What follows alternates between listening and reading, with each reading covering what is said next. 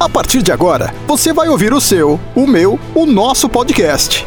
Filosofando essa história. O cast mais filosófico, historiográfico e nerd da internet. Sejam bem-vindos. Apresentação: Professor Regis Gomes. Um povo que não conhece a sua história está condenado a repeti-la. Edmund Burke. Eu começo esse cast com essa frase, pois na minha visão, a história nos ensina várias coisas, inclusive a lidar com essa doença, o Covid-19, que é muito parecido com várias que assolaram a humanidade no passado. E eu acho que de alguma forma eu posso contribuir e levar todos que estão me ouvindo a fazer uma reflexão o porquê de tudo isso está acontecendo e os cuidados que devemos ter. Recentemente, o coronavírus ou Covid-19 foi considerado uma pandemia pela OMS. A doença foi registrada primeiramente na província de Yunnan, na China, se espalhando pelo mundo inteiro. Eventos esportivos e culturais cancelados, cidades vazias e o medo das pessoas têm se propagado de maneira muito rápida. Segundo os cientistas, as previsões acreditam que o vírus, que tem um índice de letalidade de 2%, mas de 15% de pessoas com mais de 80 anos, pode infectar até 70% da população mundial. Isso já coloca o coronavírus como uma doença que é tão ruim como as outras doenças que nós já tivemos na história. E é aí que meu podcast pode ajudar nós, de alguma maneira, a ver que as doenças do passado contribuíram para o ser humano repensar seu modo de agir e, ao mesmo tempo, entender que tudo isso faz parte de um ciclo que nós vamos superar, mas a gente tem que ter um entendimento, tem que ter essa análise em relação às doenças do passado. Então eu vou começar com a peste negra, que é uma doença que boa parte das pessoas conhece, já ouviu falar ou já estudou sobre ela, ela é uma doença que surgiu na Ásia, ela se espalhou pela Europa no século XIV e, sem dúvida nenhuma, ela foi uma das doenças mais letais que existiram. Tudo isso foi propagado na Idade Média principalmente pela falta de higiene que não tinha, saneamento básico e especialmente a medicina, que era uma medicina rústica e é, baseada estritamente na fé, não tinha o critério científico que nós temos hoje em dia e dificultou muito a contenção da peste por esses fatores. Os historiadores e cientistas estimam que o número de vítimas foi em torno de 75 a 200 milhões de pessoas mortas. A bactéria causadora dessa doença era chamada de Yersinia pestis, que era uma pulga que ficava alojada nos ratos, parasitava os ratos os ratos, por sua vez, eram animais que eram verdadeiras pragas na Idade Média, tanto nos navios, nos porões dos navios, como nas cidades medievais, que eram lugares fechados, lugares onde não tinha uma estrutura e, e foi de uma maneira muito rápida é, essa disseminação. Para vocês terem uma ideia, quando chegavam os navios no, nos portos, os roedores se espalhavam a doença ela foi se propagando primeiro nesses portos, depois ela foi se propagando nas cidades e naquele tempo o, o povo não sabia o que está acontecendo. Muitas pessoas elas morriam em semanas e além disso não tinham lugares para enterrar essas pessoas, então elas ficavam empilhadas até que foi se vendo soluções necessárias que eles iam ter que tomar. Os principais sintomas incluíam febre altíssima, vômitos, náusea, tosse com sangue, dor de cabeça, cansaço extremo, calafrios, convulsão, inchaço nos gânglios linfáticos, além de manchas pretas ao redor do corpo, e matava as pessoas em semanas. Inclusive, na época, não tinha uma explicação palpável para isso. A população trazia teorias estranhíssimas, como alinhamento dos planetas que espalhavam as bactérias pelo ar, ou a fúria de Deus.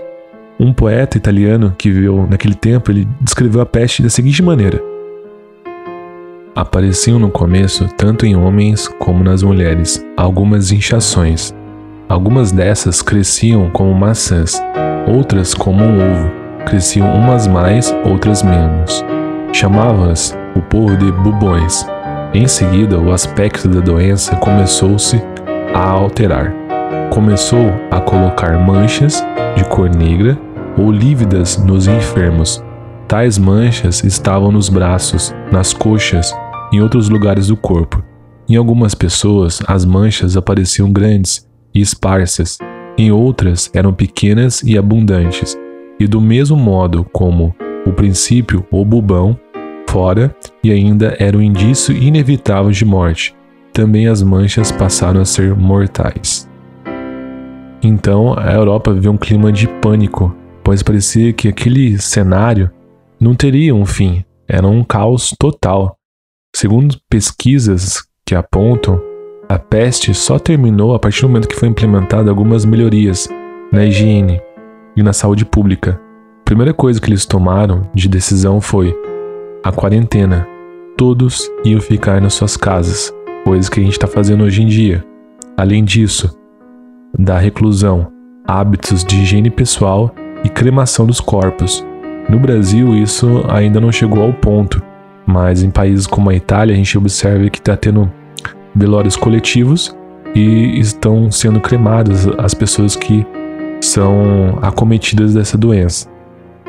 E, por último, não menos importante, na Idade Média, as cidades que não tinham um sistema de saneamento, elas começaram a pensar e ganhar um, um sistema que pudesse é, fazer que fosse contida a doença. A partir do momento que os municípios passaram a ser limpos corretamente, o saneamento foi tratado e foi implementado esses tipos de condutas, a proliferação da doença ela foi contida. Levou mais de 200 anos até que a Europa conseguisse restabelecer o número de habitantes anterior à peste. E atualmente essa doença ela está erradicada. Contudo, eu acho que é sempre bom ter um cuidado para que não retorne mesmo com a medicina. E além da peste, houve outras doenças que causaram grandes estragos a nós, seres humanos. Então vou falar um pouco delas brevemente para a gente ter uma noção. A gripe espanhola, que foi uma variação do vírus da influenza, ou H1N1. A origem do vírus é uma origem desconhecida. A letalidade daquele tempo variou de 6% a 8% durante o surto, e os primeiros casos apareceram no final da Primeira Guerra Mundial, em 1918, quando o mundo ainda estava totalmente à, à mercê dos fatos que estavam acontecendo naquele momento. Como o Brasil também participou da Primeira Guerra, teve vários soldados que regressaram quando acabou a guerra e contaminou a população aqui do Brasil também. Para vocês terem uma ideia, no Brasil morreram aproximadamente 35 mil pessoas, inclusive o presidente da época, que era o Rodrigues Alves. E no mundo, essa doença ela matou 27% da população, entre 17 e 100 milhões de mortos no mundo inteiro. Então, é uma doença também que preocupou muitas pessoas e uma das medidas que eles tomaram foi o fechamento de fronteira, o isolamento, que foi necessário para conter a gripe, e isso ajudou de uma forma muito é, importante para que fosse contido a doença. Após essa doença, tem outras que têm também uma relevância, que é a varíola, aonde mostram registros que o faraó Ramsés II morreu dessa doença. Ela é transmitida por via aérea e a doença causava uma série de complicações, é, além de deixar o corpo totalmente infectado. Infelizmente, nesse tempo surgiu um cientista chamado Edward Jenner, em 1796, que ele descobriu a vacina da varíola. Foi a primeira vacina que foi criada. E além disso, essa vacina ela ajudou muito na contenção dessa doença que ela não está erradicada. Tem alguns países que ainda possuem ela e é uma coisa para a gente olhar também com cautela, que isso não é uma coisa que é contida, é uma coisa que ainda pode causar uns surtos igual a doença é, do Covid que a gente está vendo atualmente. E para a gente fechar esse podcast, tem mais duas que eu vou falar brevemente, que é a cólera, que é uma doença que ainda não foi erradicada. Ela surgiu no século XIX, matou milhares de pessoas ao redor do mundo. Acredita-se que tenha sido, de fato, a primeira epidemia ou pandemia, né, mais precisamente, que atacou todos os continentes, ao contrário da peste, que ela se manteve na Europa, na Ásia e no norte da África. O vírus da cólera é uma toxina que provoca diarreia intensa e o portador da doença pode acabar morrendo por desidratação. Ela se espalha de uma forma muito parecida com a poliomielite. O tifo, que matou mais de 3 milhões de pessoas entre 1918 e 1922, uh, ela foi uma doença pós Primeira Guerra Mundial já a Europa naquele tempo, ela vivia um ambiente de miséria.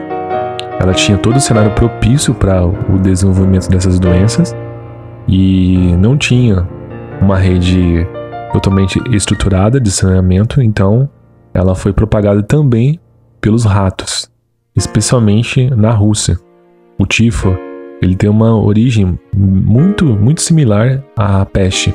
Sua transmissão ela é justamente originada de pulgas que morderam os ratos infectados, e os sintomas da doença são a dor de cabeça, é, a dor nas articulações, febre alta, delírios e erupções cutâneas hemorrágicas.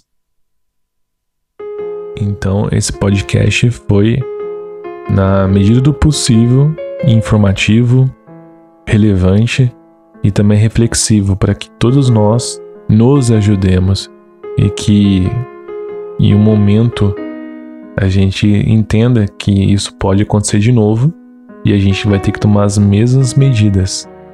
Então é isso, gente. Eu espero que eu consiga é, atingir várias pessoas e ao mesmo tempo eu consiga ajudar vocês de alguma forma passando essa mensagem para frente. E eu não esperava que eu passasse por um momento histórico desse. Sempre estudei, sempre vi muita coisa é, por meio de documentário, li muita coisa, mas é a primeira vez que eu tô passando por algo desse tipo e não é uma coisa que eu gostaria de passar. Então é isso, muito obrigado e que nós possamos é, passar por tudo isso, beleza? Então é isso, gente. Até mais, tamo junto e falou-se!